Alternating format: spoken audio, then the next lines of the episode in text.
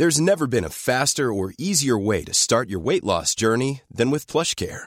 PlushCare accepts most insurance plans and gives you online access to board-certified physicians who can prescribe FDA-approved weight loss medications like Wigovi and Zepbound for those who qualify. Take charge of your health and speak with a board-certified physician about a weight loss plan that's right for you. Get started today at plushcare.com slash weight loss. That's plushcare.com slash weight loss. plushcare.com slash weight loss. Un gerente general de la filial Buenos Aires de una empresa multinacional y una administrativa se enamoran. Alguien presenta una denuncia interna por supuesto incumplimiento del Código de Ética Corporativa. Inmediatamente, el al gerente general le abre una investigación interna por el riesgo de que pueda usar su poder para beneficiarla o incluso perjudicarla. Este es el capítulo Todos sabemos cómo robar del libro Soy Solo. Más información en soysolo.com.ar. Años más tarde, en la misma empresa pero en otra geografía, echan a un vicepresidente. Las corporaciones suelen tener muchos, después de que robó 585 mil dólares. Nadie denunció ni le abrieron ninguna investigación interna cuando apenas había robado unos pocos dólares. ¿Están bien enfocadas las energías? Investigan rápidamente a un hombre enamorado de una mujer que reporta a alguien que reporta a alguien que reporta a él y a otro ejecutivo lo despiden recién después de haber robado más de medio millón de dólares. El nombre del vicepresidente que, dicho sea de paso, fue condenado a tres años de cárcel está en las noticias. El del general no va a parecer tan fácil. Les voy a ahorrar el trabajo. Era yo. Cuando me avisaron formalmente sobre la investigación, me sentí víctima de una injusticia tremenda. Era amor. Y ninguno de los dos tenía nada para ocultar. Y yo, con mis altos valores éticos, jamás hubiera mezclado las cosas. Pero la denuncia existió, fui investigado y finalmente sobreseído. No encontraron nada que contradijera los valores de la empresa pero ese día, cuando me enteré de la denuncia, lloré en mi oficina. Porque la gente no va de frente en el momento a preguntar si lo que parece malo realmente lo es. Regla y valores, dos cosas bien diferentes. Cuando arrancamos con OfficeNet confiábamos en el sentido común de quienes trabajaban con nosotros. Quizás por eso pensamos cuáles serían nuestros valores, pero no detallamos las reglas. En la mayoría de los casos funcionó. Nos conocíamos, trabajábamos mucho juntos, hablábamos de la vida.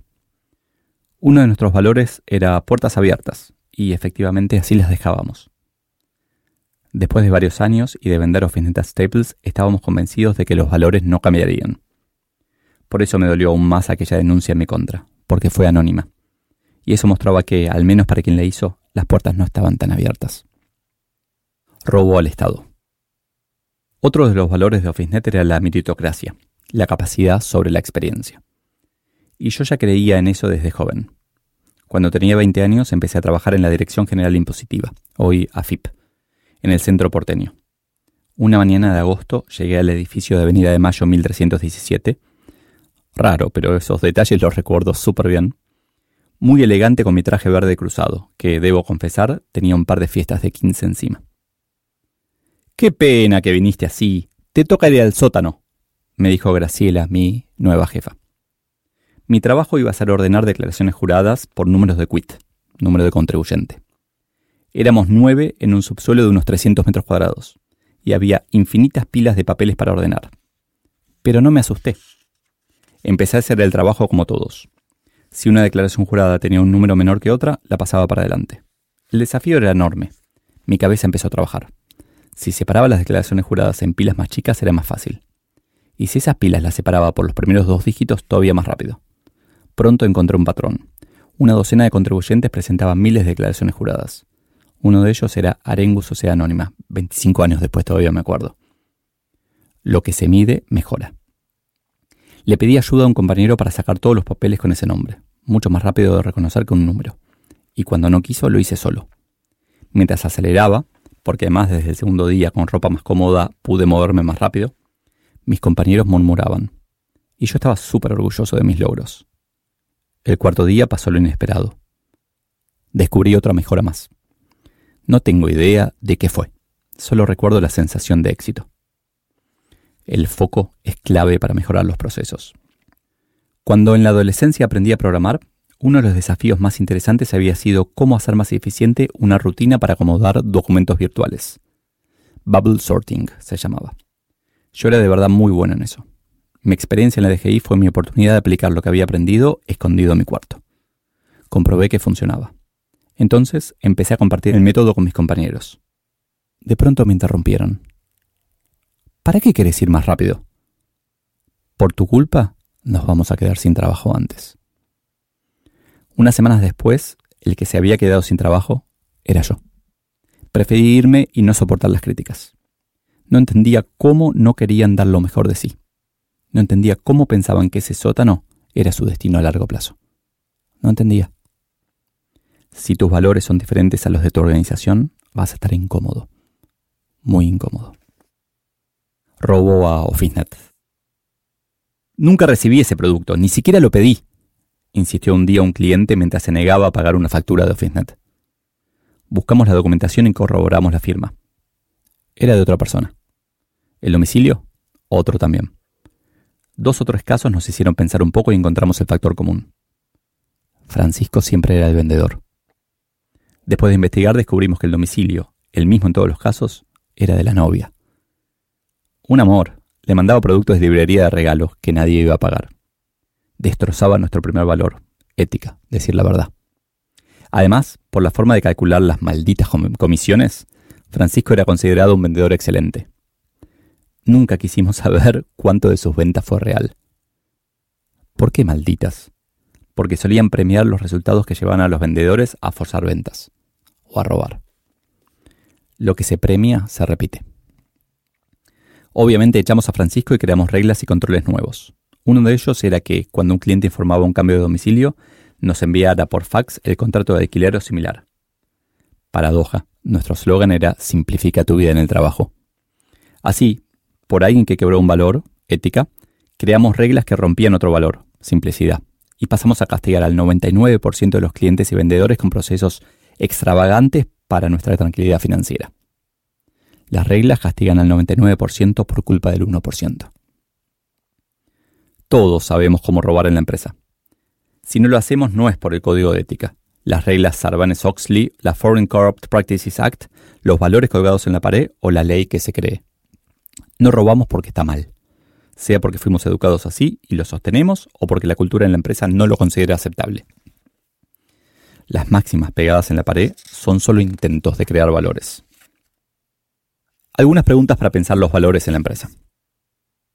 Sería paradójico que, luego de criticar las reglas, me atreviera a hacer una lista de reglas para que tus valores funcionen.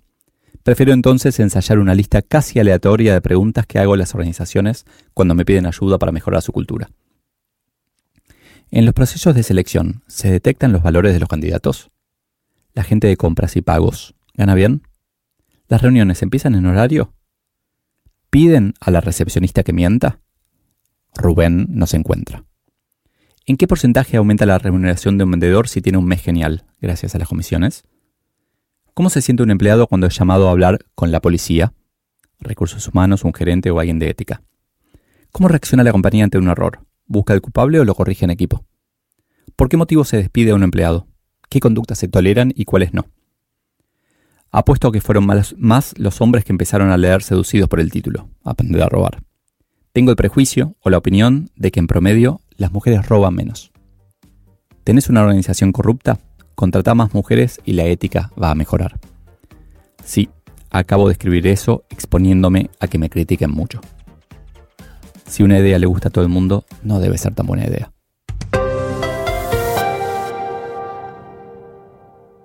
Dudé mucho cuando escribí esto, porque estoy contando algo muy personal de, de esta denuncia que, que, recibí, que sufrí mucho en aquel momento. Y la verdad es que aprendí un montón, aprendí infinito. Y tal vez ahí si pudiera dejarte algo para que recuerdes es que todo, todo, todo, todo, todo, todo, todo nos enseña. Las cosas más feas, las cosas más lindas, siempre tenemos que estar aprendiendo y nutriéndonos de lo que nos va pasando. Eh, igual, nada, sufrí un montón y fue súper injusto pero no podía cambiarlo. Así que todo terminó un día cuando después de ese sobreseimiento mi jefe de Estados Unidos me dio un abrazo. Y se ve que él también sintió, empatizó con ese sufrimiento que tuve. Así que, nada, lo que no te mata, te fortalece, ¿no? If you thought the only way to get a more defined jawline with natural looking results was through surgery, think again. Juvederm Volux XC is a non surgical injectable gel filler that improves moderate to severe loss of jawline definition and can help you achieve natural looking results with little downtime. Even better, this improved definition lasts up to one year with optimal treatment. No maintenance required. Improve jawline definition for a smooth, sculpted look with Juvederm Volux XC. For important safety information and to find a licensed specialist, visit juvederm.com. That's J U V E D E R M.com. Not for people with severe allergic reactions, allergies to lidocaine, or the proteins used in Juvederm. Common side effects include injection site redness, swelling, pain, tenderness, firmness, lumps, bumps, bruising, discoloration, or itching. There's a risk of unintentional injection into a blood vessel, which can cause vision abnormalities, blindness, stroke, temporary scabs, or scarring. Talk to a licensed specialist to find out if it's right for you.